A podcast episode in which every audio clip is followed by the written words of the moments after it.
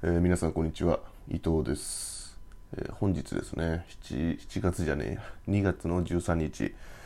現在時刻は13時51分で土曜日でございます。いやー休日いいですね。天気もいいしまあボケーと過ごしております。昨日の帰りにラジオを撮ったんですが昨日ねあんま寝てなかったんですよね。そのせいかわかんないですけど信じられないくらいグダグダしてましてさすがに 聞き苦しかったのであげませんでしたということで今日昼に撮っております。いやいいですね。うん。あのまあこういう休みに結構僕はネットフリックスとかまあ Amazon プライムビデオとかで結構動画を見たり映画を見たりですねアニメを見たりするんですけど最近比較的こうアニメを見てるかなと思っていてですね。昔はすごいこうアニメ結構好きでいろいろ見たんですけどなんていうんですかね。最近ってこうなんていうのかな。あの映画とかだったら2時間で終わるじゃないですか。でアニメってまあ1クールでも12話あって2クールとかだともう24話とかあるんでなんか見るの結構勇気いるんですよね。見始める前が。結構勇気いるんでまあちょっと一時期すごい遠ざかってる時期があったんですけど最近またちょこちょこ見たりしてます。で最近見た中で結構面白かったなと思うのがえっとまずちょっとまあ古いよって言われると思うんですけどあのまあ今更感はすごいんですけどあのサイコパスを見ましてですね。非常に面白いというか、まあ、僕はもともと結構そのなんていうんですかね、まあ、SF というかサイバーパンクな世界観があの小説とか漫画でも非常に好きなのであの楽しく見れたかなと 思いますね。まあもともと広角機動隊とかああいうあとはなんだろうなうんまあブレードランナーとか、まあ、小説で言うと電気羊はアンドロイドの違うか。アンドロイドは電気羊の夢を見るかとか、まあ、いわゆるああいうサイバーパンク的なものが好きなんで、まあ、非常に楽しく見られましたと。でこのサイコパスがどういう話かっていうといわゆるちょっと近未来なんですよね。近未来でいわゆるなんて言うんですかねその人のその心理状態というか精神状態みたいなものが数値化されていてでそこに犯罪係数っていうあの数値があるんですよねで要するにその犯罪係数が高いと犯罪を起こし犯していなくても犯罪を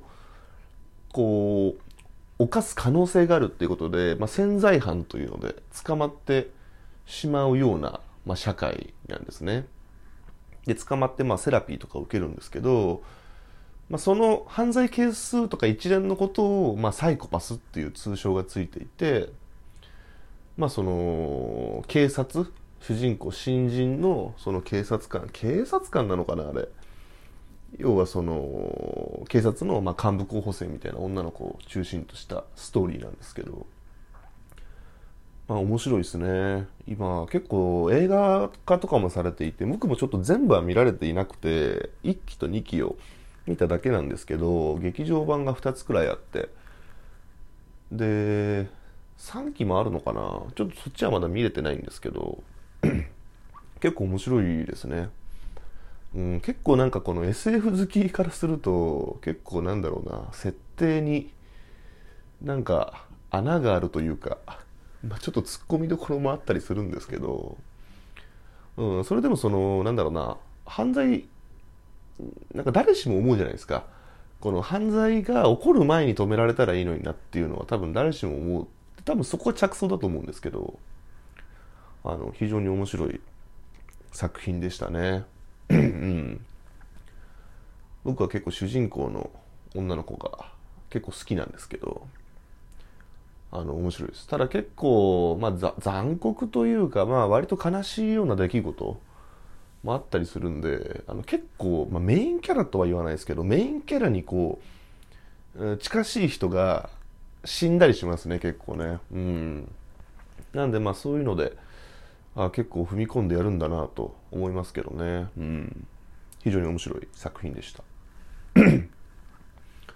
あと一番直近で、まあ、今もちょっとテレビでやってんのかなこれ。僕はネットフリックスで見てるんですけどこれも多分あの、まあ、有名っていうかあれなんで、まあ、見てる人はすごい見てると思うんですけどあのドクターストーンっていうアニメをあの1期を全部見まして今2期が多分テレビでやってるんで毎週更新みたいな感じでネットフリックスで見てるんですけどいや面白いですね。面白い。これジャンプなのかな？週刊少年ジャンプだと思うんですけどあの面白いですね。なんかこのこれのストーリーはね石化しちゃうんですよ。ちょっ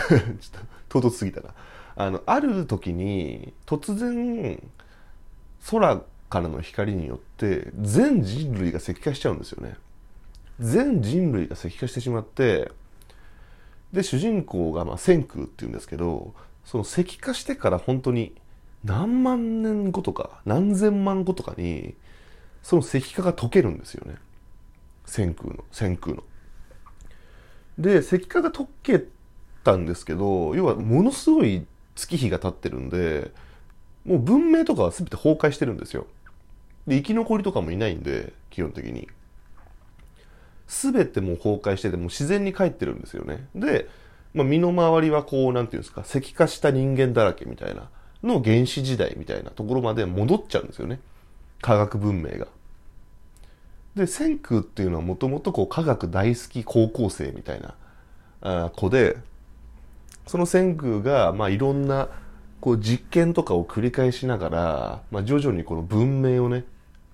あの、復活させていくというか、っていうのがまあコンセプトの。だからなんか結構こう、なんていうのかな。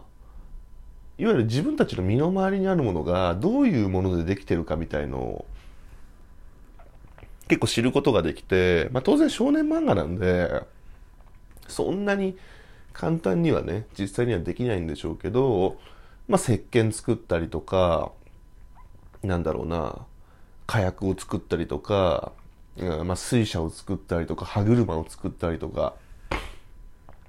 まあ、そういうことをしながら、まあ、ガラス細工を作ったりとか、まあ、そういうことをしながら、徐々にこう文明をね、あのー、また蘇らせようじゃないかと。で、なんかまあ新しいものができたりすると、これでまあ時代がまた何千年進んだみたいなことをまあ言ったりするんですけど、あの、非常に面白いですね。で、まあ、少年漫画ならではの、まあ、こう、ドタバタというか、まあ、気象転結がしっかりしてますんで、あの、ワクワクしながら見れる作品なのかなと思いますね。ドクターストーンも非常におすすめですね。うん。面白いです。で、まあ、これは最近見たわけじゃないんですけど、あのもし人になんか面白いアニメありませんかって聞かれたら、まあ、何を押すかっていうと僕は、えっと、アニメ版の、えっと、ピンポンを押します。うん、アニメ版のこれ何年ぐらい前だろう？これ56年前なのかな？あのノイタミヤっていうフジテレビの深夜枠でやってたんですけどアニメ版ピンポン押しますね。あの、もともと結構松本太陽の作品が好きなんですけど、まあ、ピンポンも当然好きで、で、ピンポン実写映画も面白かったんで、結構好きというか思い入れのある作品なんですけど、なんかね、現代版に少しリメイクしてあるんですよ。で、原作にないようなお話もあったりするんですけど、で、そういうのって割とこう原作が好きな人からすると余計な要素だったりするじゃないですか。でもピンポンに関してはものすごいそこをうまくやっていて、かつ原作にないシーンっていうのが何なのかっていうと、あのー、松本太陽の漫画って基本的にあんまり説明しないんですよね。うん、説明しなくて謎が謎のまま終わったりとか、結構抽象的だったりとか、なんていうのかな、詩的な表現が使われたりとかするんで、よくわかんないシーンがあったりするんですけど、そのアニメ版で追加されてるカットっていうのは実は松本太陽が構想してたんだけどあえて書かなかったところなんですよね。うん。要は説明帳になっちゃうなっていうのであえて省いたところをアニメで入れてきてるんですよ。なんでな一番わかりやすい例で言うとなんだろうなこうとあの主要人物の中に、まあ、風間っていう男がいる、まあ、ドラゴンっていう男がいるんですけどあのドラゴンが、まあ、ものすごくこう何かこうなんていうかね、まあ、すごい一番作中だと一番卓球が強いキャラクターなんですけどすごいこう宿命をこうなんか一手に引き受けていてなんかものすごくですねなんか背負ってるんですよ。でも何を背負ってるのかっていうのは漫画の中じゃ語られないんですよね。